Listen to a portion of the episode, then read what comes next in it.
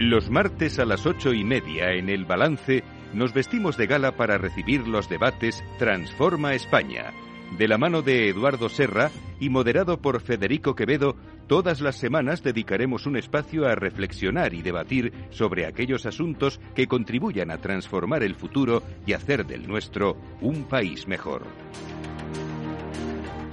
Eduardo Serra, buenas noches. Buenas noches, Federico. Un martes más aquí en nuestros debates Transforma España. Menuda semanita que hemos elegido para hablar de la clase política. Sí, sí, sí, sí. sí, Eh, en fin, tenemos una semanita tela para hablar de la, de la clase política. Lo vamos a hacer de la mano de Juan Díez Nicolás, que es académico de número de la Real Academia de Ciencias Morales y Políticas, director de la Cátedra de Desarrollo Social de la Universidad Camilo José Cela, catedrático emérito de Sociología de la Universidad Complutense de Madrid.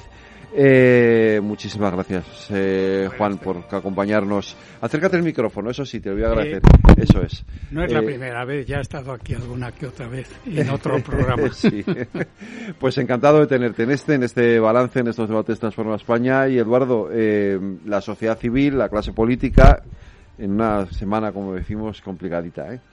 Sí, complicada. Bueno, Pero está ahí mira, eh, tenemos también, a Juan, que ha sido, ahora eh, haré una rapidísima evolución de la clase, de la clase de la clase política y de la sociedad civil en estos años, y él ha sido protagonista en los comienzos de la democracia, en la transición.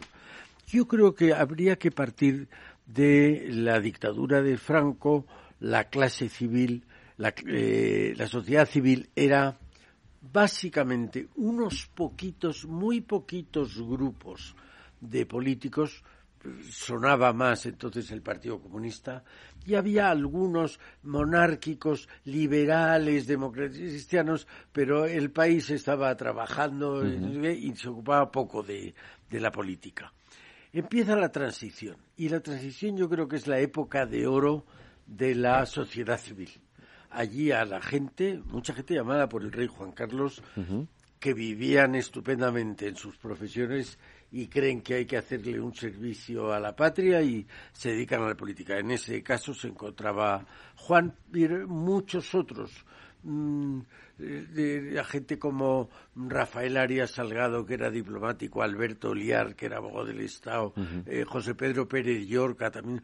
Había una gente, Íñigo Cabero, una gente muy notable y que era sociedad civil, no estaba en la política, que da Íñigo Cabero un poco, y se metieron en, en la política. De manera que ahí la sociedad civil fue verdadero, verdadero protagonista. Junto a ellos existía, y en la transición tuvo un papel muy importante, bueno, el Partido Comunista, entonces la figura era Santiago Carrillo, Sí.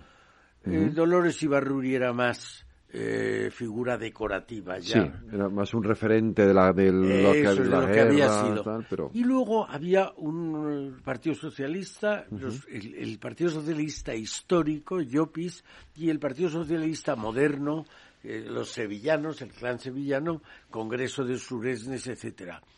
Y entre ellos hicieron la transición, que fue olvidar la, la guerra y la dictadura y encarar el futuro. Yo creo que esa es una época, ahora se le critica, seguro que no fue perfecta, pero fue una época muy, muy gloriosa. En el 86 llega el, el PSOE al poder, diciembre del 86, y... Eh, 82, 82. 82, Octubre del he dicho, 82. perdón, Octubre. 82. En el 86 fueron las segundas elecciones. verdad, segunda. pues esto fue el 28 de octubre del 82, las Eso famosas es. Y elecciones toman de la- posesión el 4 de diciembre. Pero entonces gana el PSOE por primera vez desde la República y hay una sociedad civil que escribe en los periódicos, habla en las tertulias radiofónicas, estaba, estaba muy bien. Y así estuvimos 14 años. Y yo creo que gente que no era que no éramos del PSOE se pudo vivir tranquilamente. En el 96 llega el PP con José María Aznar y está hasta el 2004 y de alguna manera era la prueba del 9 de la transición. Gobernaba la izquierda, gobernaba la derecha. No se podía decir que la UCD de Suárez y de Calvo Sotelo fueran derecha o izquierda en aquel tiempo. Hay que recordar que un ministro muy importante fue Fernández Ordóñez, que luego se pasó al PSOE, o sea que no estuvo con el PSOE. Zapatero es donde empieza a quebrarse la historia. Zapatero intenta, a mi modo de ver, revivir el enfrentamiento. Yo creo que es, ha sido un personaje muy nefasto para la historia reciente de España y en su época la sociedad civil que seguía activa se lo echó en cara sin demasiados ambajes.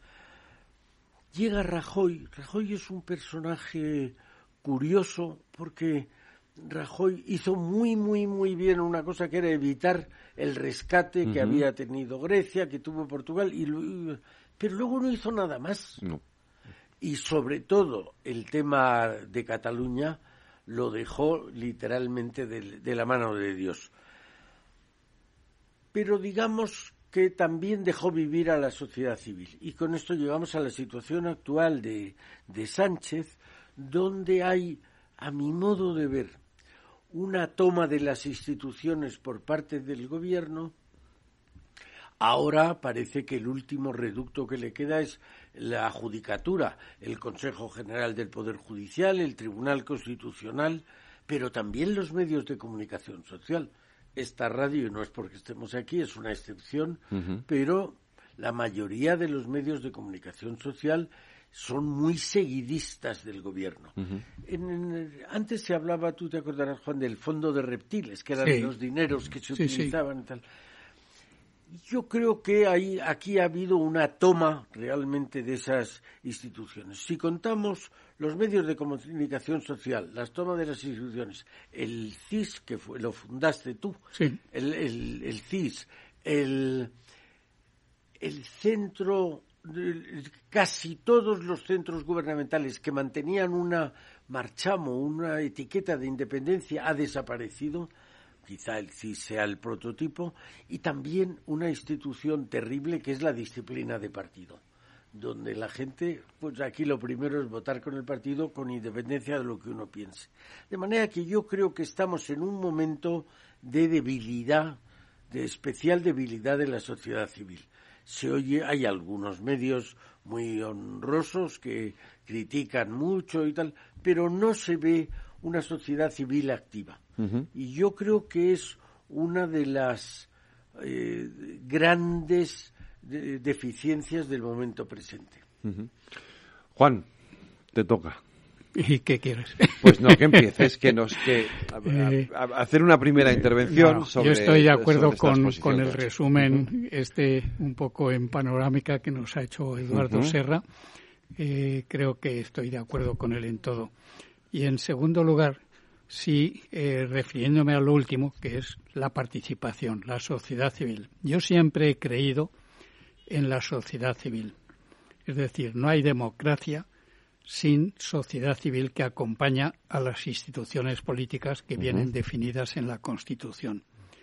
El problema es que yo creo que en estos momentos eh, veo muchísima gente, es decir, hay mucha participación civil. Hay toda clase de asociaciones, manifiestos, conferencias, artículos en la prensa, programas de radio como este. Eh, todo eso está. ¿Qué puede conseguir? Nada cuando el poder político mm. está apalancado, sabe que tiene la mayoría y lo está demostrando. Por tanto, es decir, sabemos que no hay la división de poderes que es típica de una democracia. No la hay. Pero no la hay en la práctica. Formalmente sí. Formalmente ahí está el Parlamento con su Congreso y el Senado. Ahí está. Eh, llevamos años hablando de partitocracia. Y es cierto, todos los países de la Unión Europea tienen un sistema muy parecido, que es el de la elección. Si posiblemente me equivoque y no sean todos, sino todos menos uno o dos, pero la mayoría, como son, eh, ya no está en la Unión Europea, pero Reino Unido, Francia, Alemania, Italia, todos tienen la elección de candidatos. Aquí seguimos con las listas de candidatos que es lo más opuesto que hay a una democracia. Eso estuvo muy bien. Yo tuve y Eduardo no sé si lo sabe, pero si no, pues se lo digo ahora. Pero yo tuve alguna que otra controversia con Rafael Arias eh, al hablar de la ley electoral, porque yo decía que yo prefería el sistema mayoritario, pero con circunscripción individual. ¿Que España iba a tener 350 diputados? 350 circunscripciones, no 50 y, y, las dos de Ceuta y Melilla como tenemos ahora. Eh, ¿Por qué? Porque eso es darle el poder a los partidos. Bueno, eh, el razonamiento que yo recuerdo de Rafael y de otros era, y además aquello se discutió mucho en la ley de reforma política, que hay que verla en los, en, en, los papeles del Congreso, en las actas, eh, unas discusiones bestiales realmente muy, muy académicas por parte de los que querían sistema mayoritario o sistema proporcional. Los dos son legítimos ¿eh? y los dos son democráticos. Pero eh, por la experiencia que tenemos de otros países sabemos que el proporcional tiene algunas dificultades que en España se han puesto de relieve y se han agrandado de una forma increíble. Eh, mientras no cambiemos la ley electoral, pero claro, la ley electoral solo la pueden cambiar en el Congreso, en el Senado.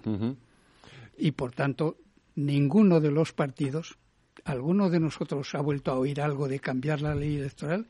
Se habló, se habló hace como 10, 15 años. Yo mismo he escrito y he, hablado del tema y sigo hablando siempre que puedo, como hoy. Eh, es requisito indispensable. Todo lo demás no servirá para nada, de verdad. Y lo digo con pena. Pero, eh, aunque gane el PP, seguiremos en las mismas aunque haya unas nuevas elecciones, va a ser igual.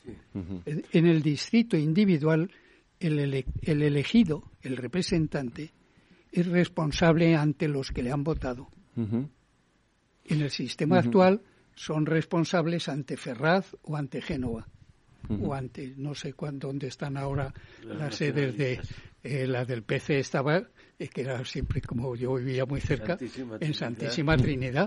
Era una calle muy muy divertida porque ahí estaba la sede del Partido Comunista pero durante el franquismo ¿eh? sí y además estaba la sinagoga más importante de Madrid claro. Es decir, para un sistema que se decía que perseguía a los judíos y a los, comunistas, estaban, juntos. Yo los tenía al lado de mi casa, al lado de la iglesia de Santa, de Santa Teresa y Santa Isabel.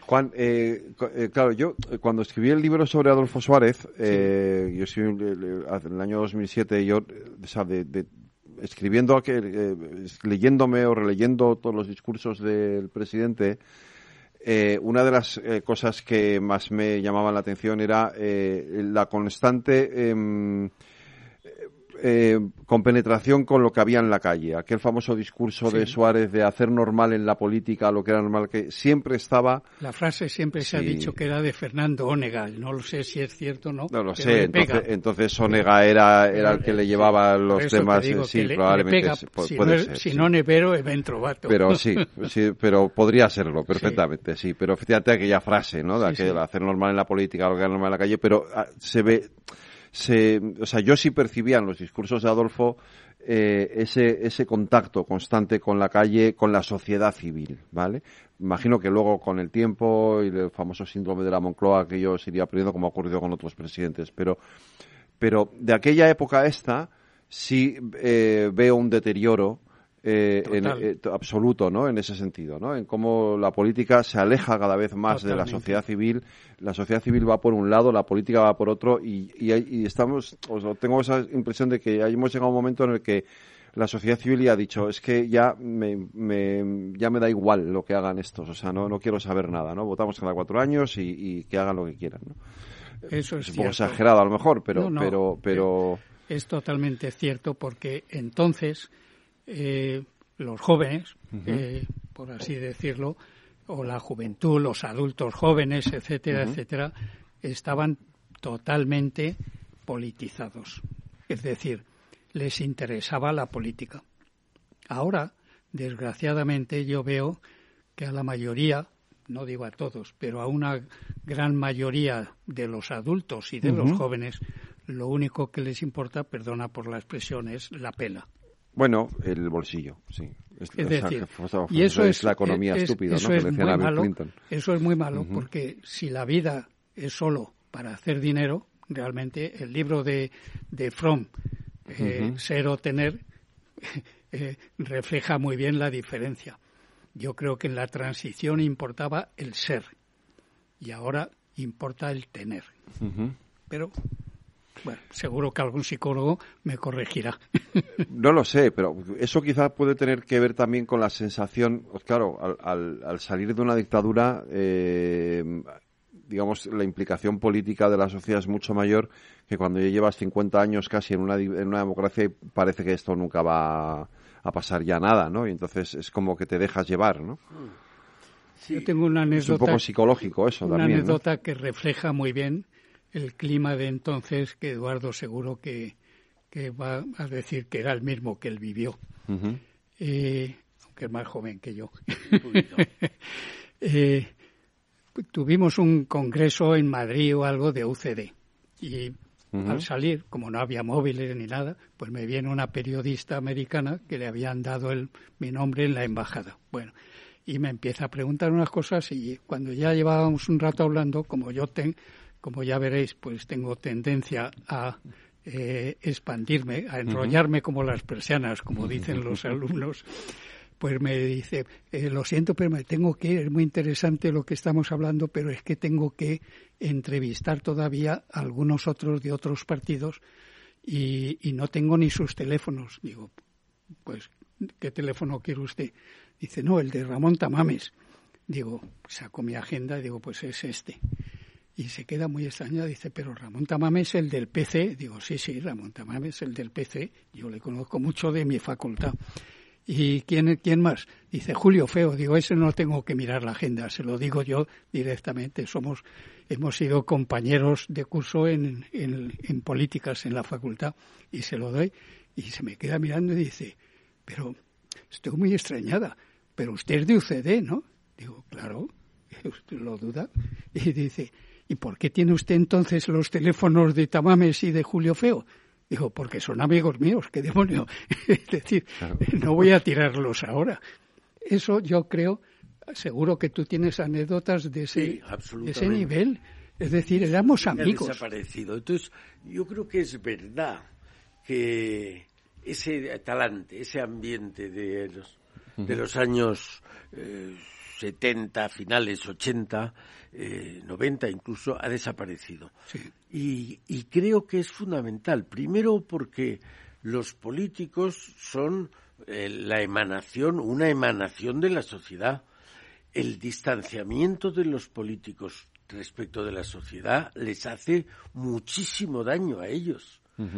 Yo creo que, luego hablaremos de los remedios, pero que la, causa, la, mejor manera es enseñarles a los políticos que o nos hacen caso o no les votamos.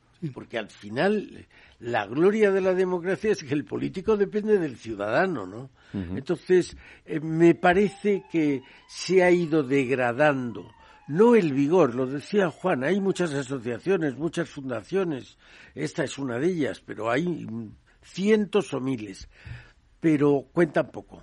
¿Por qué? Porque la clase política se ha cuidado, especialmente en los últimos años, de que no aparezca, mm, digamos, no representantes, sino muestras de la sociedad civil, de la sociedad general, que les puedan no utilizar, no hacer el papel de los políticos, que es insustituible, sino decirles por aquí, no nos gusta que vayáis, poder hablar en los medios de comunicación, que yo creo que la importancia ahora es fundamental, era la voz de la sociedad y que el, poder supiera qué pensaba la sociedad. en gran medida han pervertido eso y son voceros de lo que dice el poder. Pero yo he vivido épocas, y las has vivido tú también, y las has vivido también Juan, en las que un editorial del país hacía cambiar toda una política de un gobierno. Un editorial del país. Sí. Y hacía cambiar toda la política de un gobierno. Bueno, Y antes. Y esto ya no ocurre. Yo aprendí. ni el país, ni el mundo, ni ninguno. Algo de política leyendo los famosos gallos de Emilio Romero. Porque había que leer entre líneas. Lo de menos, lo menos importante era lo que decía. Era lo que se leía entre líneas. Eso ya ha desaparecido. Porque ya no hay. En, la, en la dictadura. Pero luego es verdad, yo siendo jefe de gabinete del ministro de Industria, se publicó un editorial precisamente en el país sobre la lentitud de los trámites burocráticos para vender un coche de segunda mano. Empezaba ya la crisis económica y me acuerdo que me llamó el ministro y me dijo, esto hay que arreglarlo inmediatamente. Ya, ahora mismo, claro, claro. A ver cómo se hace. Y nos pusimos manos a la obra y en tres meses estaba arreglado. Eso es verdad que hoy ya no, ¿No pasa. No pasa.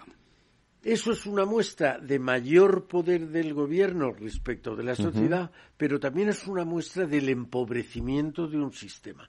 Cuando antes Juan decía que al principio se optó por la representación de los partidos en vez de la representación de los ciudadanos, yo creo que sé la causa. En la República las eh, Cortes eh, fueron ingobernables, porque había una miriada de partidos que se peleaban entre ellos. Y eso en la transición quiso evitarse. Algunos de la transición quisieron evitarlo. Y entonces, es decir, aquí que manden cuatro o cinco, y ahí están eh, argumentos como la ley DONT, que hacía potenciaba la unión de los eh, partidos y, los, y, luego las disposiciones que dicen que el, diputado lo que debe hacer es seguir las directrices del partido. A mí me da un poco de vergüenza como adulto el ver que cinco señores en una cámara de 350 si levantan un dedo es para que su grupo vote que sí, si levanta dos que no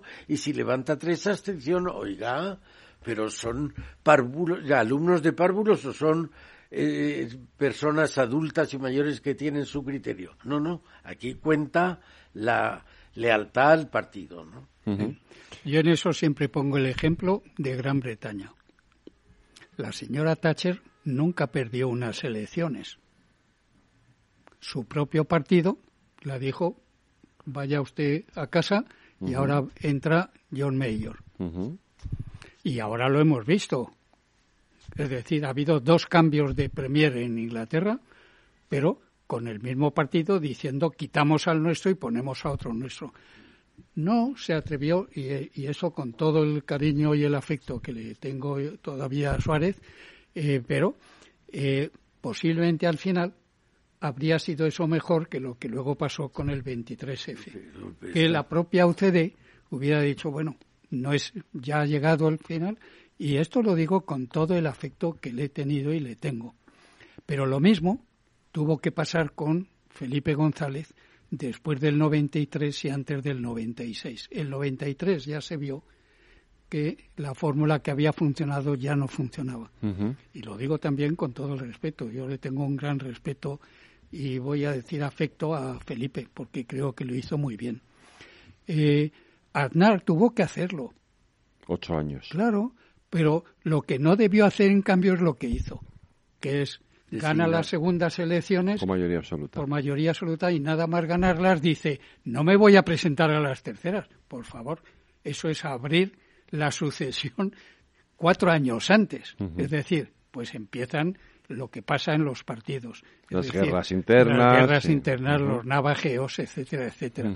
Y así vamos pero cada uno de ellos ha terminado luego mal, es una cosa a tener en cuenta. ¿eh? No ha habido ni un solo presidente, salvo Calvo Sotelo, que haya dejado la presidencia entrando eh, muy bien y saliendo muy mal. Pero fíjate, tú decías antes. digo, a patadas. Y, os lo planteo a dos minutos de que hagamos la pausa a la publicidad, pero os lo planteo. Es decir, tú decías antes, empieza, el declive empieza con Zapatero, porque es verdad que hasta la presidencia de Aznar hay una presencia tremenda de la sociedad civil, hay una presencia tremenda de la sociedad civil en la calle. Sí, sí. Eh, a, Felipe González le hacen dos huelgas, tres, dos o tres huelgas generales. La Por lo menos dos que yo recuerdo. La famosa al 14D. y la de televisión. Y la televisión. Y luego a, Aznar le hacen otra, si no me equivoco, y luego le hacen, le montan el, follón de la guerra. Aznar se la hacen cuando eh, quiere cambiar eh, lo de lo de la, legislación laboral Claro, eso es. El que más se opone es el ministro de Trabajo, era Javier, que, era Pimentel, era Pimentel, era Pimentel no, que no, ¿era Pimentel? Era el que luego fue Arenas. No, el que luego fue alcalde de León. Eh, ah, es verdad. Aparicio. Aparicio, Juan Carlos Aparicio. No, no, no, me venía el apellido. De Burgos. Sí. Déjame, espera, espera, espera, tiene razón. Porque yo tenía mucha amistad con el subsecretario y con el ministro. Es verdad, tiene razón. Pero fíjate cómo eh, en, en, esos tres, en esos tres gobiernos, el de la transición de UCD, el de Felipe González, incluso con la mayoría absoluta el de Aznar incluso con la mayoría absoluta, la sociedad civil se impone hasta el punto de, de, en el caso de Aznar, de hacerle perder unas elecciones, en el caso de Felipe González, de empezar el, de, el declive eh, de eso. Y, luego... y había diversidad de opiniones en los medios. es que ahora tenemos pensamiento único. Total. Eh, bueno, salvo algunas cosas como este programa. Sí, bueno. Eh, pero en no, general, no, pero es verdad, es verdad. General, había mucha diversidad. Bueno, la diferencia que había entre el país y el, y el mundo de Pedro J o el ABC. Es decir, había una diferencia notable de los medios escritos y también de las eh, cadenas de radio. Lo, lo, vamos a seguir ahora, porque tengo que hacer una pequeña pausa por la publicidad, porque está súper interesante comentar toda esta parte. Muy bien.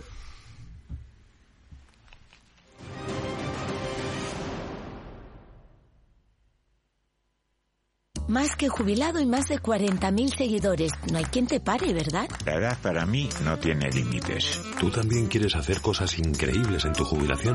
Mafre presenta el programa Tu Futuro. La gestión de planes de pensiones que se adapta a ti ahora hasta con un 4% de bonificación por traslado. Consulta condiciones en tu oficina Mafre o en mafre.es. En Darwinex hay más de 100 millones de euros buscando traders con talento. Ya hemos pagado más de 4 millones en comisiones de éxito. Si te tomas el trading en serio, únete a Darwinex. Capital en riesgo. Datos actualizados el 16 de septiembre de 2022. ¿Qué es ir más allá? Con Arval podrás llegar donde te propongas de la forma más sostenible y darle a tu empresa todas las soluciones de movilidad que necesite, asesorando con las mejores opciones de movilidad para las distintas necesidades de tu flota, con vehículos electrificados, bicicletas, coche compartido. Arval, la transición energética arranca aquí. Más información en arval.es.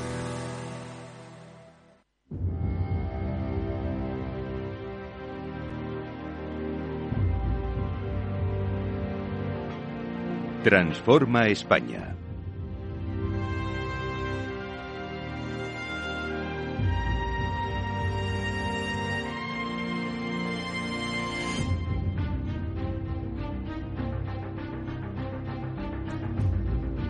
Son las nueve, una hora menos en las Islas Canarias, siguen en la sintonía Capital Radio, nuestro debate Transforma España. Eh, y nos hemos quedado aquí en, esta pequeña pausa hablando de los medios de comunicación, Juan, Eduardo, eh, del papel que hemos tenido a lo largo de todas estas eh, décadas de, de democracia y de cómo se ha ido deteriorando ese ese cuarto poder, que no es un cuarto poder realmente, sino era una vigilancia, ¿no? Que la, esa vigilancia que ejercíamos los medios de comunicación sobre el poder y hemos acabado haciendo seguidismo del poder.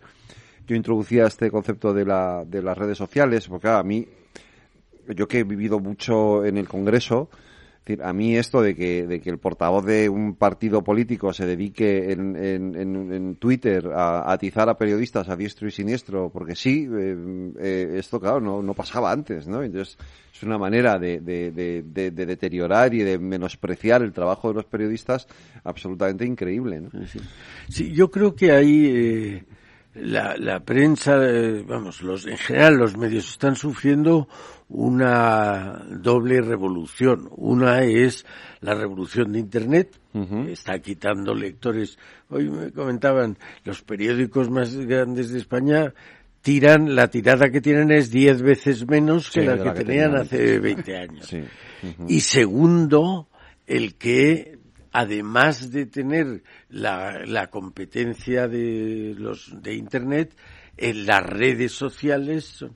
Y luego yo creo que hay otra causa que también afecta a la al poco vigor de la sociedad civil y es que la crisis del 2007-2008, la crisis financiera, eh, en España la gente no lo nota pero teníamos unas instituciones magníficas que eran las cajas de ahorros y montes de piedad, mm. inventadas en el siglo XVII por el padre Piquer, y han desaparecido. Quedan tres magníficos ejemplos de la supervivencia, pero han desaparecido. Y nos contaba uno de los responsables de las cajas de ahorros que el año 2007 tenían 7.000 millones y ahora tienen 700 millones, porque el tercer sector, la sociedad civil, la gente que se dedica al bien general desde instituciones particulares, reciben la décima parte de dinero. Eso se tiene que notar, de, de, hecho se nota, ¿no? Entonces yo creo que eso ha hecho que eh, tengamos, tenga la sociedad civil ahora menor vigor. Pero me parece que o ponemos remedio a eso o vamos a ir mal, ¿no? Pero no sé qué remedio se puede poner. Juan, tú que lo has estudiado desde hace hay décadas. Hay dos cosas de las que habéis dicho eh, que he conocido muy eh, de cerca. una es la de las cajas de ahorros. Yo creo que con toda su buena voluntad, eh, el, por, por ayudarlas, el que se cargó sin querer, o sea, que se me entienda bien, ¿eh? que fue un efecto, como se llama, colateral o, una consecuencia no deseada o no prevista. Eh, fue Enrique Fuentes. Ya. Porque Enrique siempre estuvo muy en contacto con la Confederación de Cajas y esto y era pues, un gran economista. No voy yo a, decir eh, que lo es porque no necesita que yo lo diga. En la academia vamos a hacerle un homenaje dentro de poco tiempo, eh, muy merecido. Fue profesor mío y luego colaborador en la UNED, él como decano de económicas. Eh, por tanto, ¿qué es lo que él hizo? Pues lo que le pedían las cajas, poder salir de la provincia y poder actuar en muchas cosas como bancos. Cuando yo era joven, eh, las cajas eran para la gente normal y los bancos eran solo para los grandes empresarios. Nadie se le ocurría que un funcionario tuviera una cuenta en una caja. Eh, eh, perdón, en, un, banco. La tenía, tenía la, cartilla en la caja. Eh, y yo he sido de Caja Madrid desde que tenía cinco años. O sea, pero bueno, el caso es que eh, les da eso, pero claro, los políticos a cambio piden entrar en los consejos de las cajas. Y pasó lo que pasó, que algunas cajas funcionaron muy bien y otras fueron la caja, la caja B de algunos, eh, de algunos eh, gobiernos autonómicos. Eso yo creo que hay que decirlo y lo dicen ellos mismos. Además, vamos, yo tengo mucha amistad con algunos que han sido presidentes o directores y lo dicen. Y lo otro, lo de los medios es cierto, pero yo creo que lo peor que está ocurriendo ahora es que todavía no estamos en el pensamiento único total en los medios, pero casi, casi. Cada vez eh, la posibilidad de que os diferenciéis de lo que dicen todos, pero esto no ocurre solo en España. Lo malo es, que es a nivel mundial. Es a nivel mundial, sí. Claro, porque si yo no estoy equivocado, seguro que tú lo sabes mejor, eh, en este momento solamente hay tres grandes grupos de comunicación mundiales. En las elecciones últimas de Estados Unidos había cuatro, pero la Fox se la ha tragado Disney. Con lo cual, ahora solamente son tres. Es decir, que es que casi todos los medios de comunicación en el mundo dependen de lo que les llega de esos tres grandes grupos de comunicación.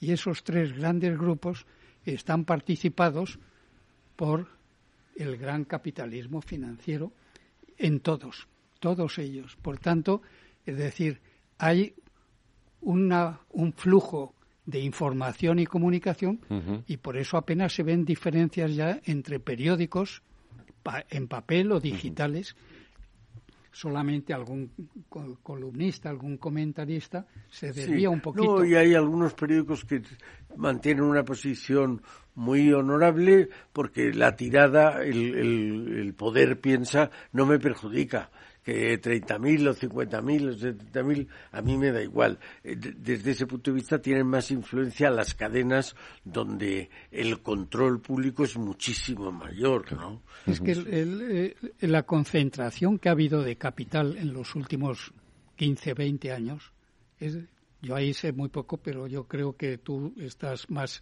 en el mundo ese de, conocerlos. Eh, yo creo que eso a la larga va a ser nefasto. Es decir, eh, que una persona como Musk tenga una fortuna personal de 300 mil millones de dólares, caray. es que eso es mucho, ¿eh? Pues, pues, sí, un poquito. Aquí no lo ganamos en un mes. Yo, eso, cuando lo oigo, me suena como cuando los astrónomos nos dicen que hay trillones de galaxias. Digo, caray, con lo difícil que yo podía comprender lo que era una galaxia, si ahora me dicen que hay trillones, mi mente no es capaz de capaz nada, imposible, Pues lo mismo digo de los 300 mil millones de dólares. sí. Y ese es uno, pero hay más de uno. Sí, sí. Y claro, es que los medios, los nuevos medios, los de Internet, eh, todos también dependen de dos o tres o cuatro o cinco, media docena de grandes inversores. Pues toda la información que estamos recibiendo está como muy filtrada. Algunos de esos han comprado hasta el Mundial de Fútbol. De Elon, que ha comprado Twitter. Eso es. Pero hay más causas. Yo creo que mm, hay un pecado capital de la democracia y es la falta de acuerdo entre el PP y el PSOE desde el principio de decir el que saque más votos o más escaños manda. El bipartidismo. sí, pero lo imperfecto del bipartidismo, porque al final hemos estado, lo digamos como lo digamos, ¿eh? sometidos al chantaje de partidos pequeños con gran implantación en algunas zonas de España. País Vasco y Cataluña. Claro. Y, y esos han, bueno, y, siguen haciéndolo. Lo siguen haciendo, ya lo estamos viendo, claro. Y estamos viendo que son socios aliados del gobierno, pues Bildu o Esquerra o lo que sea. Y, hay, y, yo creo que hay una eh, otra causa posterior, esta viene desde el principio. Si eh, Felipe y Fraga o Felipe y Aznar hubieran dicho, oye, el que saque votos el otro le deja gobernar aunque no tenga la mayoría y no te tenga que apoyar en los nacionalistas. Que gobierne el más votado. Eso, hubiese sido eso ha sido la democracia hasta hace relativamente poco, no ya en España, sino en el mundo occidental. Pero la polarización se está produciendo en todas las sociedades porque aunque haya multipartidismo da igual, porque luego eh, tenemos bibloc, o sea, dos bloques. Sí, el bibloquismo. Al final, eso es. Hemos pasado del bipartidismo, al bibloquismo. al bibloquismo. Y entonces me da lo mismo. Por eso digo que la única solución que yo veo es la de la elección en España. Luego se deteriorará como tantas otras cosas, pero de momento sería un alivio el poder saber que uno vota a una persona, no a una lista de 40. Yo tengo los datos, por si os interesa, durante 25 años, pues yo he preguntado con mucha frecuencia, pero sobre todo nada más después de cada una de las elecciones generales, ¿quién es la persona que ha votado usted en las últimas elecciones como cabeza de la lista de que usted ha votado? No se acuerda. ¿Sabéis cuántos decían la respuesta correcta? Y esto tengo como más de 40 encuestas con esta pregunta. Un 24% acertaban. El resto o no, lo sabía o decía, eh, yo he votado en Álava y he votado a Felipe González. No, usted que no ha podido votar a Felipe González. Él no era el cabeza de lista en Álava. pero era, esa era, sociológicamente era la realidad. Claro, claro, claro. Pero fíjate, habláis de bibloquismo, bipartidismo, pero aquí a partir de básicamente del 15. Hasta entonces los partidos mayoritarios PP y PSOE se disputaban los votos y se decía que el centro era el caladero de votos. Es decir, los dos grandes partidos miraban al centro para quitarle los votos al otro y por tanto se centraban a partir del 15, donde aparece Podemos y aparece Vox, eh, es un caso distinto, pero entonces la izquierda empieza a ver que Podemos le quita votos por el extremo y la derecha empieza a ver que Vox le quita votos por el extremo. Y entonces empiezan a irse a los polos. En vez de irse al centro, como antes, se van a los polos. Consecuencia, se polariza y han polarizado a la opinión pública. Durante muchos años, Juan, tú y yo lo hemos comentado muchas veces, en el País Vasco no se podía hablar de política. Claro. Ahora, estos años atrás, en Cataluña no se podía hablar de política porque es que eran peleas a muerte dentro de las propias familias. Y empieza, a pasar aquí. Y empieza a pasar en Madrid y en general en toda España. En familia hay que procurar no hablar de política porque siempre hay eh, opiniones diferentes. Es que la democracia es diversidad, pero es diversidad con respeto. Yo en esto tengo que decir que me aclaró mucho el tema eh, la, gran filósofo o filósofa que tenemos, Adela Cortina, eh, que un día estábamos hablando y yo no sé qué dije de tolerancia y me dijo, Juan, no es tolerancia, respeto. Y me di cuenta, efectivamente, que tenía toda la razón. La tolerancia es yo desde arriba tolero al de abajo. Ya el respeto es de igual a igual. De igual a igual. pues yo me he corregido a mí mismo gracias a Adela Cortina, a la que, quiero y respeto profundamente. Eh, porque es que lo que falta es respeto. Fíjate que esa palabra, donde más se ha utilizado siempre, ha sido en la mafia. Hay un... Piden respeto. Sí, porque el respeto es respeto al otro. Aunque venga de la mafia, no está mal que venga que algo bueno venga, porque significa yo te respeto a ti como igual. No comparto en esto seis hoy totalmente beberiano de Max Weber, que hablaba, yo no sé alemán, ¿eh? pero la única palabra que utilizo o que, me llegó fue la de verstehen, que es comprender, la comprensión. Comprender no significa ni compartir ni justificar. Comprender es comprender. ¿Por qué el otro hace lo que hace? Eso lo he practicado desde joven, desde Ramiro de Maeztu. El, respetar las ideas del otro. Sí, y eso realmente. Eh, hay un estudio en el, en el Congreso que se cogían sobre muchas materias y se intentaba ver la disparidad de opiniones. Bueno, y en un 80% eran todos de la misma opinión y discrepaban en un 20. Sin embargo, lo que de la clase política sale ahora a la sociedad es solo el 20. Solo sale la discrepancia, solo sale la dialéctica. No hay nada de, de decir, de expresar un acuerdo. Yo siento vergüenza como persona el, decir que en el Congreso nadie se levante y le diga al otro, pues en esto tiene usted razón, oiga, pues yo pienso esto otro, pero en esto me parece que no se ve, es la, la contestación por la contestación, no hay un, un, intento de comprender, de entender al otro, de ninguna manera. Yo siempre pongo en eso un ejemplo de hace unos cinco o seis años, desde antes de la pandemia, que ahora hay que hablar de antes o después de la ah. pandemia, eh, en un acto que hubo pues de estos que en los que hemos ido de UCD hemos tenido algunas veces para recordar a Suárez, ¿no? Como simplemente y siempre traemos a dos personas, una más de izquierda y otra un poco más de centro derecha, ¿no?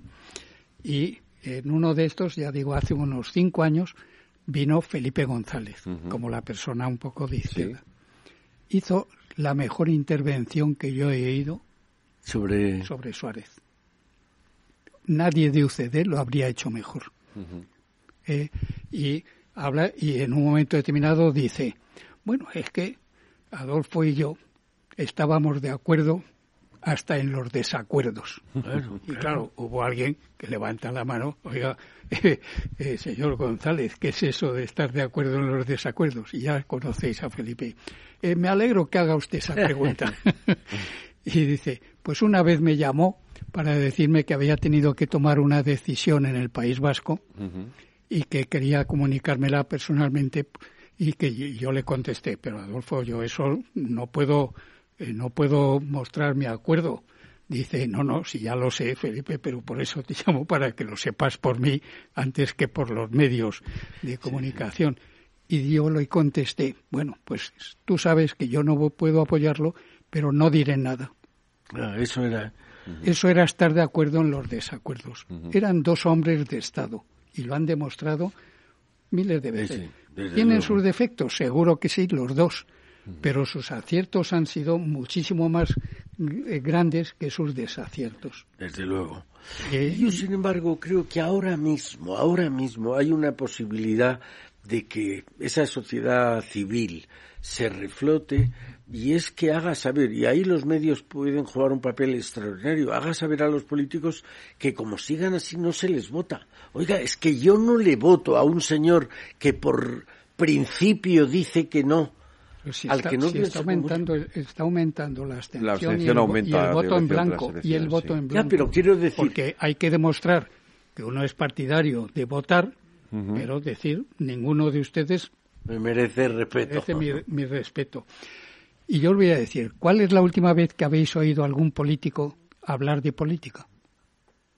Sí. ¿Cómo hablar de política? Se ha vuelto a hablar, sí, por ejemplo, de reformar la ley electoral. Ah, no, no, no. de eliminar los aforados. No, no, cada vez más protegidos todos, los de todos los partidos, cada vez. Y con lo que están haciendo ahora, no digamos.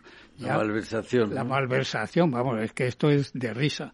Eh, eh, yo, que no le conozco personalmente, pero el presidente de Castilla-Mancha, Paje, a mí me parece que, el hombre está haciendo ya todo lo que puede. Hoy ha sido. Y, lo de hoy ha sido, ¿Ah, yo le he oído, sí. ha sido brutal, ¿eh? A mí me ha, me, ha, me ha conmovido. Eh, pero bueno, no le puedo votar porque vivo en Madrid, pero, pero me ha parecido digno de alguien. Pero no, no os parece que desde clamar desde la sociedad civil, clamar porque haya concordia, que haya eh, acuerdo aún en el desacuerdo, como le decía eh, Adolfo Felipe, eso es, una oportunidad que tenemos nosotros de decir, oiga, que les podamos decir constantemente muchos medios, ¿eh?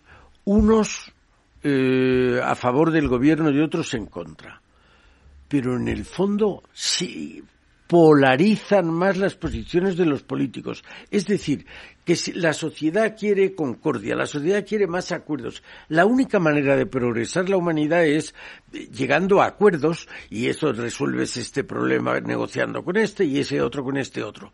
Si no hay acuerdos no se avanza.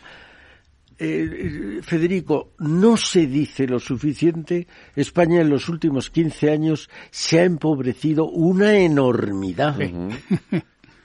una enormidad. Éramos la octava potencia industrial del mundo y ahora debemos ser la 18 o algo así. Nos están adelantando. No, no podemos dejarles a nuestros hijos un terreno de juego peor que, que, tenemos nosotros.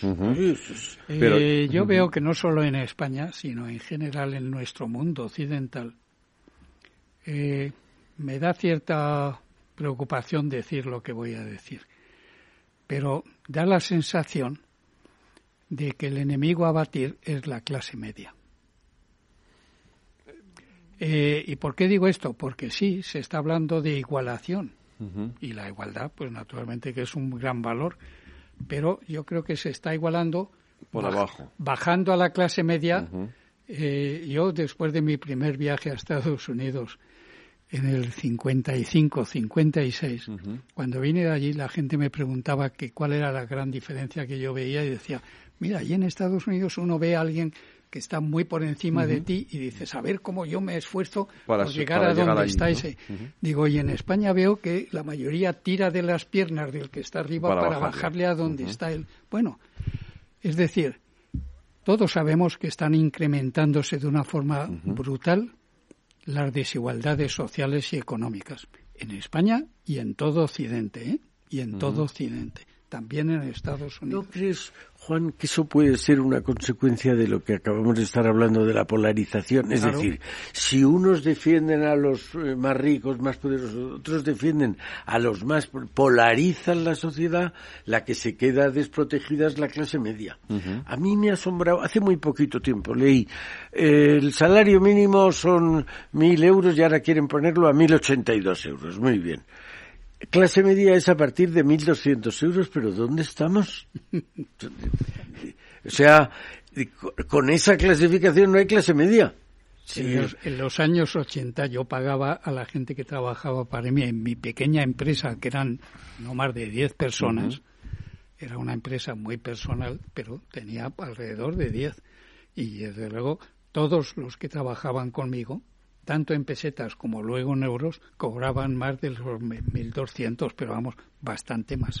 Claro, pero esa era la clase, la clase media. Eran profesionales. Y la clase media es lo que equilibra un país que falta, por ejemplo, en los países iberoamericanos, falta clase media y por eso dan los tumbos que dan. Y aquí yo creo que se ha conseguido en los últimos 60 años la creación de una clase media que ahora ojalá no se equivoquemos si no esté en trance de desaparición. No sé si vosotros, es que, es decir, me paso el día pensando y reflexionando. Yo creo que es que ahora la mayoría de la gente no tiene tiempo para pensar. Yo me considero rico en ese sentido, no en el del dinero, sino en el del tiempo. Eh, muchas veces he dicho que de niño yo pude tener tiempo para aburrirme. No veo a mis nietos ahora con tiempo para aburrirse. Siempre están haciendo algo. No tienen tiempo para, para, para eso que se llamaba la meditación o la reflexión. Bueno, pero voy al grano entre el final de la Segunda Guerra Mundial y la caída del muro de Berlín, tuvimos Guerra Fría. Dos grandes bloques con armamento atómico, cada uno con miedo del otro y, y, provocando miedo al otro. Ha sido el periodo de la historia de mayor para el mundo occidental, ¿eh? yo no puedo hablar con la misma conocimiento. Pero, mayor época de paz. Para el mundo occidental no solamente la paz, fue el estado de bienestar. Sí. Y fue el auge de las clases medias. También en España.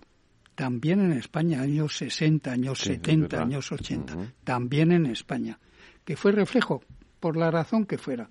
En todo Occidente tuvimos estado de bienestar y esto caído el muro de Berlín, ya no hubo un enemigo que te podía provocar problemas. Eh, probablemente. Y entonces sabemos que desde hace varias décadas está reduciéndose el estado de bienestar y está reduciéndose las clases medias en España y en todo nuestro mundo occidental. Probablemente eso que dices, Juan, sea una consecuencia. Yo creo que el comunismo ha sido un sistema lamentable por todos los conceptos, pero ha tenido una ventaja. Ha amargado la vida, y en muchos casos a muchos millones les ha quitado la vida en donde ha gobernado el comunismo. Pero en Europa Occidental, que no ha gobernado el comunismo, el miedo al comunismo ha hecho que hubiera esa igualación. El capital se distribuyó mejor. Claro por miedo al... Y ahora, ahora ya no tiene miedo. Eso, eso, es efectivamente. Eh, empezará a tener miedo a China, pero... Bueno, pero China ya no es comunista. Pero ya no es tampoco. Es otra cosa. ¿Cómo solucionamos esta ausencia o cómo, cómo, cómo se puede volver a recuperar una cierta presencia de la sociedad civil en la vida política? Yo diría dos. Eh, la clave, o sea, una de las claves la habéis dado, que es el tema de la, ley electoral, es evidente, que decir, por, supuesto, ¿no? Yo creo que ese es un. Pero yo diría así en principio dos. Uno, el que la clase eh, política se vea constreñida por la sociedad civil a que tienen que llegar a pactar. Hay un chiste que hizo Forges cuando murió el general Gutiérrez Mellado, que subía con alitas al cielo y decía, no os, no os peleéis, no os peleéis. El general Gutiérrez Mellado, que de alguna manera es la quinta esencia de la transición, ¿no?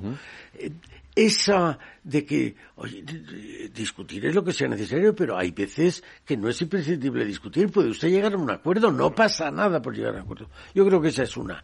Y otra es que la sociedad civil vea en la figura del rey una institución que no le vemos que eh, discutar, no le vemos en discordia con nadie, ni con los que se meten con él. Yo creo que ese es el ejemplo de lo que nos gustaría que hubiera, más, más concordia. Yo creo que esa para mí es la clave. No sé cómo lo Sí, sí. Eh, aparte de la ley electoral, que es como si dijéramos mi, sí, la herramienta, mi herramienta básica, pero lo otro es los medios. Pluralismo en los medios. Es decir, hasta hace muy poco es que había toda clase de opiniones y, sobre todo a nivel internacional. En la guerra de Vietnam, en cualquiera de nuestros países había gente a favor de Estados Unidos y gente que hacía manifestaciones. Yo recuerdo haber estado en Ámsterdam cuando estaban allí los probos, que eran una especie de movimiento social, como luego fue el 11M aquí en Madrid, eh, los probos, pues eh, venga manifestaciones ante la embajada americana por el tema de Vietnam. Es decir, incluso en Estados Unidos los jóvenes quemaban las cartillas. Es decir, había pluralismo. Eh, los monopolios son malos en lo que sea, no solo en economía los monopolios son por naturaleza malos. Y lo políticamente correcto es un monopolio. Pues claro, efectivamente, pues lo políticamente correcto es un monopolio. Pues con eso, con eso nos quedamos. Seguimos hablando de esto porque la verdad es que, eh, y sobre todo el papel de los medios y ojalá ese pluralismo existiera. Aquí, desde luego, seguiremos haciendo un periodismo independiente, libre y plural. Y, y, seguiremos y seguiremos apostando por ese camino que creemos que es el correcto. Eduardo Serra, muchas gracias. Gracias a ti, Federico. Y Juan Díez Nicolás, muchísimas gracias. Ha sido un verdadero placer. Te espero más veces. ¿eh? A ti la semana que viene. un abrazo. Un abrazo.